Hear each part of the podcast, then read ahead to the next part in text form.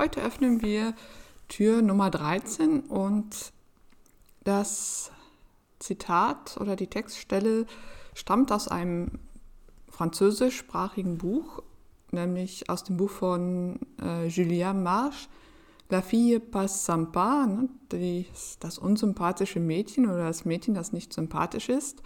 Der Untertitel lautet Das chaotische und turbulente Leben einer jungen Asperger-Autistin. Und äh, Julia Marsch hat im Alter von 24 Jahren ihre Diagnose erhalten. Und sie schreibt in ihrem Vorwort, dass sie äh, sich gewünscht hätte, eben früher die Diagnose erhalten zu haben oder zumindest ein Buch ähm, in der Hand gehabt zu haben, das sie jetzt geschrieben hat. Und deshalb äh, hat sie es geschrieben. Ähm, ja, es geht in dem Buch um ihr Aufwachsen als äh, unerkannte Asperger-Autistin. Und sie beschreibt ähm, Autismus oder autistisches Sein oder vielmehr ähm, als Autistin in einer nicht autistischen nicht-autistischen Gesellschaft zu leben, das könne man sich so vorstellen, ähm, dass um einen herum die Menschen eine andere Sprache sprechen als die eigene, die man hat, und zwar von Geburt an, dass die Menschen um einen herum sich verstehen und äh, Spaß und Freude miteinander haben. Und ähm, dass man selbst eben auch da ist, aber man versteht nicht, was was um einen herum passiert. Man betrachtet das, aber versteht das Verhalten der Menschen um einen herum nicht und auch ihre Sprache nicht. Äh, und manchmal, ne, das, das sieht dann wie so ein, beziehungsweise, nein, jetzt komme ich ganz durcheinander.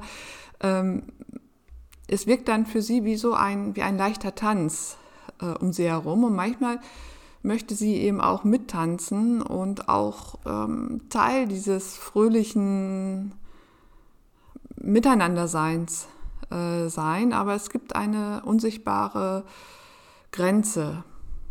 Und diese Grenze ähm, sieht nur der autistische Mensch selbst, eine Grenze, eine Mauer, die einen von diesem fröhlichen Treiben ähm, trennt. Naja, und die meiste Zeit aber erstmal so ist diese, diese Distanz ähm, nicht weiter schlimm, nicht weiter tragisch ähm, weil man äh, zu Anfang noch nicht so stark das Bewusstsein hat, dass man eben nicht äh, Teil dieses Treibens ist. Aber dann irgendwann kippt das und dann wird man ähm, angeklagt, dass man anders ist. Man wird demaskiert und alle betrachten einen auf einmal mit, mit äh, ja, ja, mit, mit Verdacht, mit, mit Vorwürfen und ähm, also das wendet sich und das ist natürlich die Zeit äh, der Pubertät, wenn einem bewusst wird, dass man doch anders ist und man weiß nicht so genau, wann das passiert, aber ähm, man lernt, dass die Lektion, dass man am besten ist, dass es am besten ist, wenn man unsichtbar äh, wird, wenn man sich mit der Masse vermischt, vermengt und versucht eben normal zu sein. Ähm, und das wird dann eben auch eine Strategie, eine Frage des Überlebens. Ja, und äh, irgendwann lernt man dann so ein bisschen auch an diesem lustigen oder fröhlichen Treiben, sie nennt es Joyeux Brouhaha, ähm, da mitzumischen. Ähm, aber ähm, Im Innern sieht es natürlich ganz anders aus und ähm, da, da sagt sie eben, dass, ähm, dass eben mehr als 20 Jahre dieses so Tuns, als ob man, als ob sie normal sei, äh, 20 Jahre des permanenten Anpassens, des Kompensierens ihrer Handicaps, ähm, des des, des Kämpfens um das Überleben in dem sozialen Dschungel äh, hat natürlich dazu geführt, äh, dass sie Federn gelassen hat. Ähm, und weil sie eben auch nie ähm, ja, nie, nie, nie angekommen ist, es nie geschafft hat und eben viele Schläge erhalten hat. Und das hat eben dann auch zu, dazu geführt, dass sie dann mit 24 Jahren einen äh, ganz drastischen Bruch mit der Gesellschaft ähm, unternommen hat. Ja, und über dieses Aufwachsen, über diese 24 Jahre ähm, schreibt sie in ihrem Buch und es ist ein ganz bewegendes Leben. Es ist sehr schade, dass es äh, eben nur in, im, im, Französischen vorliegt und auch nicht ins Englische übersetzt worden ist, noch nicht vielleicht. Ähm, aber ich, ich denke schon, das, was ich jetzt gerade so erzählt habe über das Buch, wie sie, ähm, wie sie Autismus beschreibt, ähm, ja, dass das schon einen ganz guten ähm, Eindruck vermittelt. Und ich musste bei, bei dem folgenden Satz oder der, bei der folgenden Textstelle wirklich ähm, schmunzeln, vor allen Dingen dann, wenn es, wenn es noch weitergeht. Also die, die Textstelle, um, um die es geht, ist äh, Nous sommes jeudi, j'ai reçu des textos d'amis qui se préparent à fêter l'arrivée du week-end comme chaque semaine. Also, ne, wir, es ist äh, Donnerstag und ich habe SMS erhalten von Freunden, die sich auch darauf vorbereiten, das Wochenende zu feiern äh, oder das, das kommende Wochenende zu feiern, wie eigentlich jede, wie, wie jede Woche. Ne, also Nachrichten darüber, was sie machen wollen, ne, was, was am Wochenende gemacht wird, äh, wo man hingeht, wo man feiert, wo man sich trifft und ähm, und sie weiß bereits, als sie diese SMS erhält, dass sie da nirgendwo hingehen wird, dass sie nicht mit ihnen sprechen wird äh, und dass sie auch keine Lust hat, gar keine Lust verspürt, irgendetwas am äh, Wochenende zu unternehmen. Denn im Gegenteil, für sie ist es äh, das Wochenende wichtig, um ein bisschen wieder runterzukommen, wieder ähm, zu sich zu kommen. Und äh, für sie ist es ein Erfolg, wenn sie es am Wochenende schafft, die, die Straße zu überqueren und äh, etwas zum Essen einzukaufen und dann eben eine TV-Serie zu sehen. Ähm, ja, das ist der Unterschied. Ne? Die einen freuen sich aufs Wochenende, UPA, ne? ähm, Fete, Party. Und ich meine das jetzt auch überhaupt nicht negativ, sondern ähm, ich verstehe das, ne? Ähm, können dabei entspannen und, und frei sein und die Arbeitswoche hinter sich lassen. Und genau wie Julia Marsch ähm, es schreibt, erging es auch mir, das Wochenende brauchte ich komplett, um mich von der Woche halbwegs zu, äh, zu erholen. Und in der Tat war es ein Erfolg, wenn ich überhaupt irgendetwas gemacht habe. Mm weil einfach überhaupt keine Kraft mehr da war, um noch irgendetwas anderes zu unternehmen. Ähm, und dann musste ich äh, wirklich schmunzeln, was jetzt als nächstes, was sie dann weiterschreibt, äh, bevor sie also, hm, es war Donnerstag, bevor sie also überhaupt irgendetwas ähm, planen konnte für sich, musste sie erstmal ähm, eine Nachricht an ihre Chefin schicken und ein ja, eine Ausrede sich überlegen, warum sie eben heute nicht zur Arbeit erscheinen konnte. Ja, und da das nicht das erste Mal ist, äh, musste sie sich überlegen, ja, ne, was, was schreibe ich denn jetzt? Ne? Also Magen-Darm-Grippe, das war ihr großer Klassiker, den hatte sie schon, die hatte sie schon oft genug benutzt, oder eine Angina oder eine Grippe äh, Allergien. Ähm, naja, und sie denkt sich, hm, Mist, was mache ich denn jetzt? Ne? Die, die Chefin wird denken, dass sie äh, kurz vorm Sterben ist, weil sie ja andauernd ähm, irgendwelche Krankheiten hat. Ähm, und dann überlegt sie, nochmal die Grippe zu nehmen und dann sagt sie sich, nee, das ist zu, zu dramatisch. Ähm, ähm, tja, und sie überlegt weiter und weiß nicht, äh, was sie eigentlich noch, ähm, was sie schreiben soll. Und sie sagt sich, okay, ich darf aber auch nicht zu sehr ins Detail gehen, wenn ich die Symptome beschreibe. Ähm, denn ihre Chefin will ja nicht ähm, ähm, da ein medizinisches ähm, Dossier erhalten.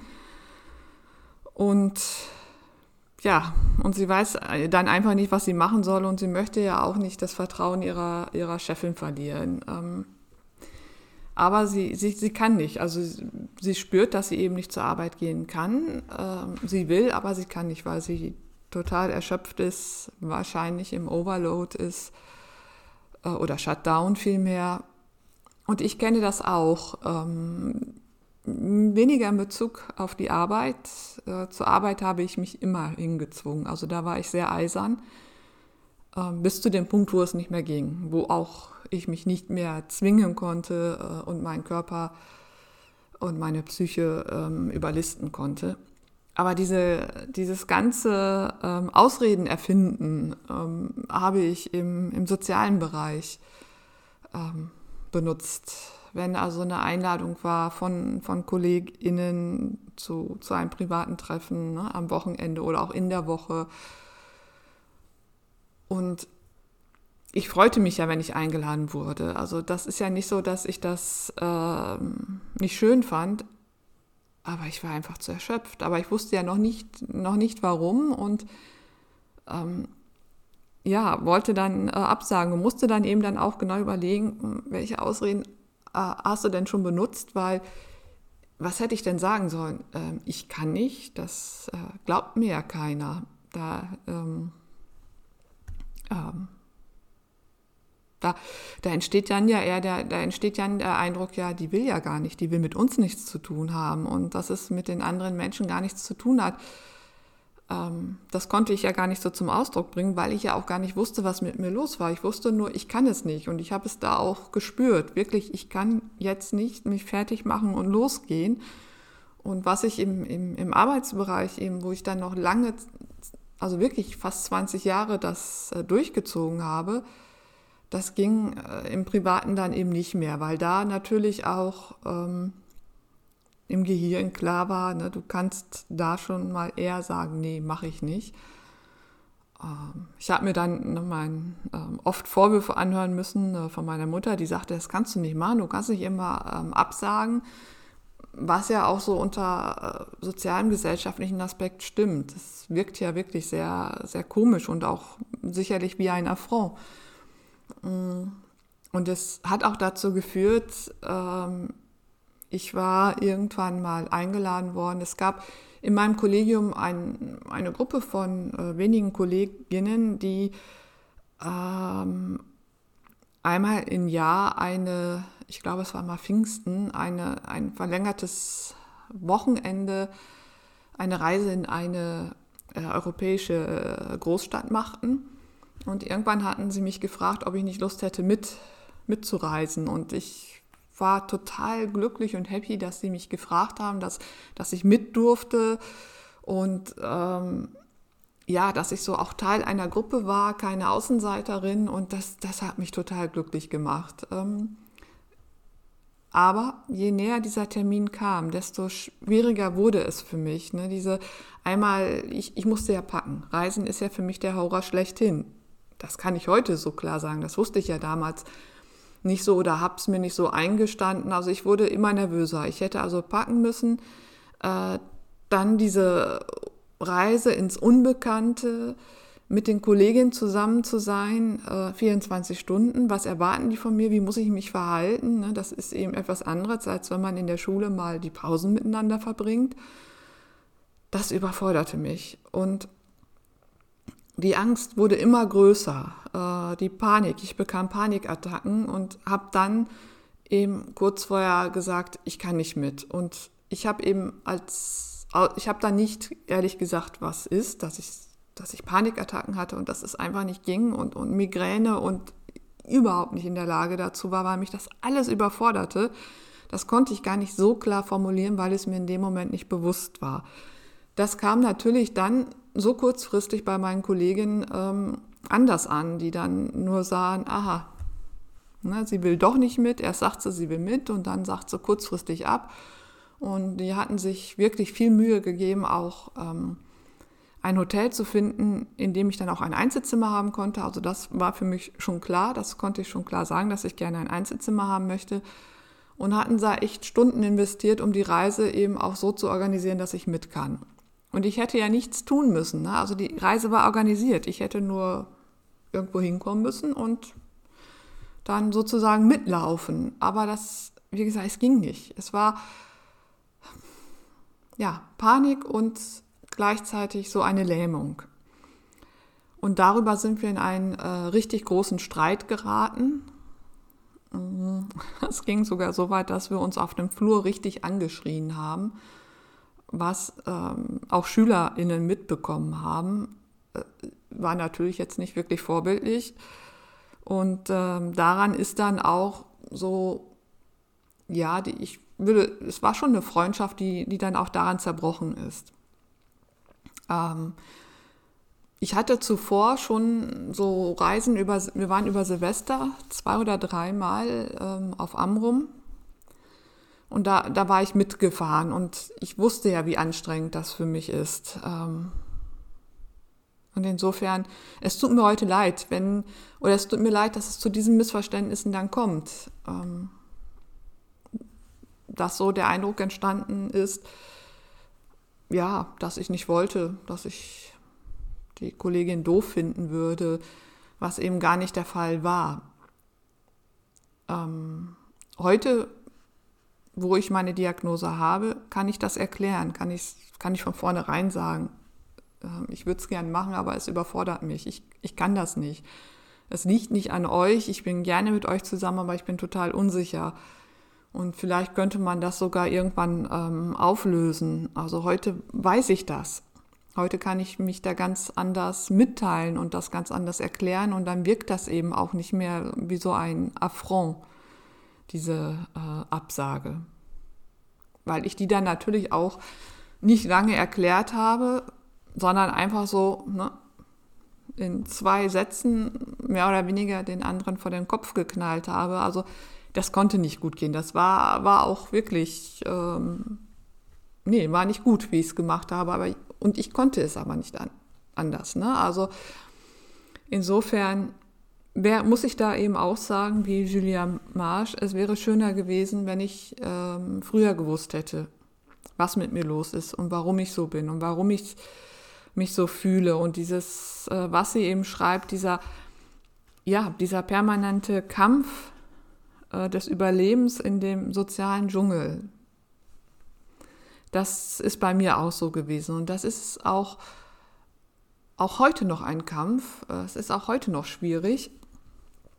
Ähm, und natürlich, da lässt man Federn, da, das hinterlässt Spuren. Das ist einfach ähm, anstrengend und ich weiß nicht, ob das je von nicht autistischen Menschen wirklich verstanden werden kann. Ähm, heute aber sage ich Termine ab, wenn es nicht geht. Ähm, und sage eben, es geht aus gesundheitlichen Gründen nicht. Was letztlich auch stimmt. Ähm, so hätte ich zum Beispiel gestern, ich, ich war ganz mutig und habe mich jetzt in einem äh, Fitnessstudio, in dem wir eben auch ein bis zweimal die Woche Badminton spielen, ähm, zum Muskeltraining angemeldet, weil ich merke so, naja, so ein bisschen Muskelaufbau wäre nicht so verkehrt. Ähm, und äh, habe da auch Lust zu und habe das auch schon mal gemacht und weiß, dass mir das gut tut und habe einen ersten Termin auch äh, wahrgenommen und in dem ich, äh, an dem ich eingewiesen wurde, die Übungen mir gezeigt wurden und nun stand noch ein zweiter Termin an äh, für Rückenübungen, um die Muskeln äh, zu dehnen. Und den Termin habe ich jetzt inzwischen zweimal abgesagt und verschoben, ähm, weil es nicht ging. Ähm, weil ich Migräne hatte und total überfordert war und ich schein, ja, und äh, eben nicht im Blick ge gehabt habe, dass die letzte Woche für mich wahnsinnig anstrengend war, weil viel zu viele Termine. Und da hätte ich jetzt nicht noch diesen Termin legen müssen. Und inzwischen kann ich also dann erkenne ich, okay, es hat keinen Sinn, diesen Termin jetzt noch wahrzunehmen. Die Folge ist nämlich dann hinterher, dass ich äh, erstmal wahnsinnige Migräne habe und nichts mehr kann und nur noch äh, sitze und warte, dass alles vorbeigeht. Ähm, und dann kommen auch die depressiven Stimmen ne, oder die Stimmen der Depression wieder hoch. Das kann ich inzwischen und ja, werde das auch versuchen, dem, dem Trainer zu erklären. Und ich mein Gefühl sagt mir, dass man das dort verstehen wird und letztlich ist es auch egal, ob sie es verstehen oder nicht. Wichtig ist, dass ich für mich da ähm, achtsam bin und die richtigen Schlüsse für mich ziehe und mir da nicht zu viel zumute. Ob der andere das jetzt versteht, gut findet oder nicht, ist letztlich ähm, ganz egal. So weit bin ich inzwischen, so dass ich also keine Ausreden mehr erfinden muss. Aber es hat die Julia Marsch an der Stelle so schön geschrieben, ähm, eben auch mit einem Zwinkern, ähm, ja, dass ich da wirklich schmunzeln musste und das auch sofort dick angestrichen habe. Also für alle, die, die des Französischen mächtig sind, äh, ich kann das Buch nur empfehlen und vielleicht wird es ja irgendwann auch einmal in einer Übersetzung vorliegen. Morgen geht es weiter mit einem Zitat aus, de, aus einem Buch oder aus dem Buch von Alexander Knauerhase, Autismus mal anders. Einfach authentisch, autistisch und ja, er beschreibt der Autismus tatsächlich mal anders, ist eine ganz andere Herangehensweise und ähm, ja, er schreibt sehr, sehr pointiert, ähm, ja, ironisch, sarkastisch, zynisch, aber eben auch wirklich auf den Punkt bringend und daraus werde ich morgen ähm, ja, eine Textstelle ähm, herausnehmen und erklären, warum mir diese Textstelle so wichtig ist. Bis dahin, Ihre Stefanie Mehrwalter.